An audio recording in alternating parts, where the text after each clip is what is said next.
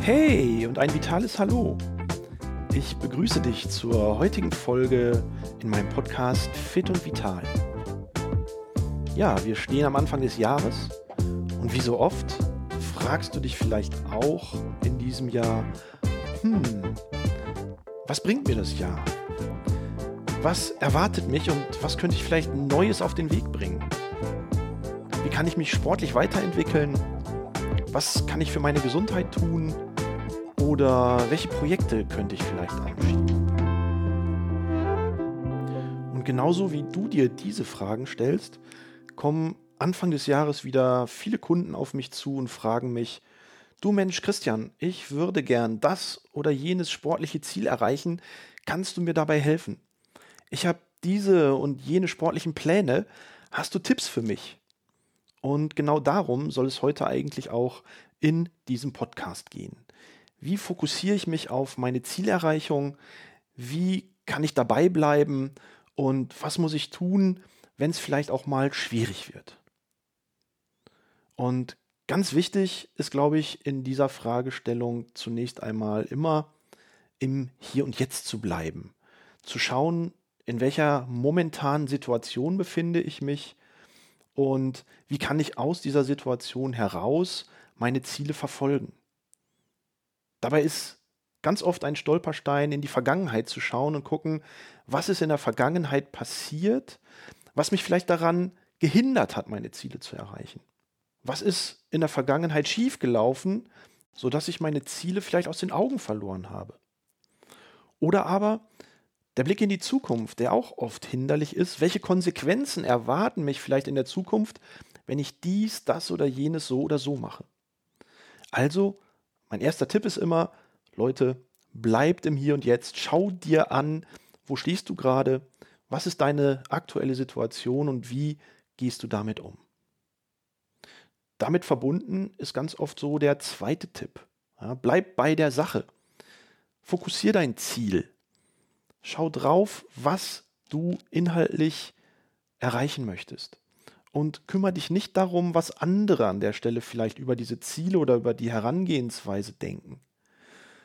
Oder denk auch nicht darüber nach, was könnte ich sonst noch machen, sondern wirklich fokussiert bei diesem einen Ziel bleiben und den Weg dorthin verfolgen. Dazu passt dann möglicherweise auch direkt der dritte Tipp, den ich meinen Kunden immer wieder mit auf den Weg gebe, nämlich Schließe einen Vertrag mit dir selbst. Was ist das Ziel?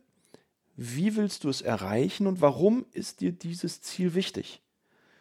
Und wenn du dann mit dir den Vertrag schließt, dieses Ziel zum Ende des Jahres erreichen zu wollen, dann hast du immer etwas, auf das du zurückblicken kannst. Dann hast du immer etwas, auf was du zugreifen kannst, was du in die Hand nehmen kannst, wo du es dir nochmal anschauen kannst und dich daran erinnerst, ja genau, das ist mein Ziel eigentlich.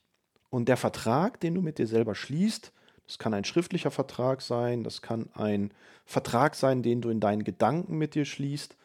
Aber wichtig ist, dass du irgendetwas hast, auf das du zugreifen kannst. Ich empfehle tatsächlich immer einen schriftlichen Vertrag zu haben mit dir selber, den du auch irgendwo hinlegen kannst, wo er sichtbar ist. Sei es in die Sporttasche, sei es an die Pienwand gehängt oder an den Kühlschrank, wo auch immer für dich ein wichtiger Platz ist. Und dieser Vertrag, hilft dir, dich immer wieder zurückzubesinnen und zu fokussieren auf ein Ziel, was du erreichen möchtest. Dann sollte dieses Ziel möglicherweise auch small and simple sein. Mach es nicht zu konkret. Es gibt viele Menschen, die sagen, ich möchte im nächsten Jahr 10 Kilo abnehmen und sind dann enttäuscht, wenn es am Ende des Jahres nur 6 oder 5 oder noch weniger sind. Wenn du aber sagst, ich möchte in diesem Jahr etwas für meine Gesundheit tun, und dazu gehört einfach abnehmen, ohne einen konkreten Wert in den Raum zu stellen. Dann bist du am Ende auch nicht enttäuscht, wenn aus den 10 Kilo nur 5 oder 3 geworden sind. Aber 5 oder 3 Kilo sind ja auch ein Ergebnis, was positiv bewertet werden kann. Und wenn du also unkonkret bist, dann bist du am Ende des Jahres vielleicht, wenn du es nicht geschafft hast, so enttäuscht und gehst auch positiv gestärkt in das nächste Jahr. Und ein nächster Punkt, der damit zusammenhängt, ist, versuche Neues anzugehen. Es geht nicht darum, ich möchte mit dem Rauchen aufhören, weil Rauchen ist ein Programm. Das ist in deinem Kopf abgespeichert. Es ist also wesentlich schwieriger, ein bestehendes Programm zu überschreiben, neu zu programmieren, als Neues auszuprobieren. Also heißt es nicht, ich möchte mit dem Rauchen aufhören, sondern auch hier wieder, ich möchte mehr für meine Gesundheit tun. Ich möchte mich vielleicht mal mit der gesunden Küche auseinandersetzen. Ich möchte mich mit Gesundheitstraining auseinandersetzen. Und wenn du dann über diesen Ansatz von mehr Gesundheit zusätzlich noch zu der Erkenntnis kommst, ich möchte weniger rauchen, ich möchte vielleicht weniger Alkohol trinken, dann ist das eine positive Begleiterscheinung, die aber grundsätzlich mit dem neuen Gesundheitsbewusstsein zusammenhängt. Und das ist, glaube ich, ein ganz entscheidender Faktor. Keep it small and simple ist also eine Herangehensweise, wo man sich einfache Ziele setzt, die unkonkret sind, die aber sich mit neuen Dingen beschäftigen.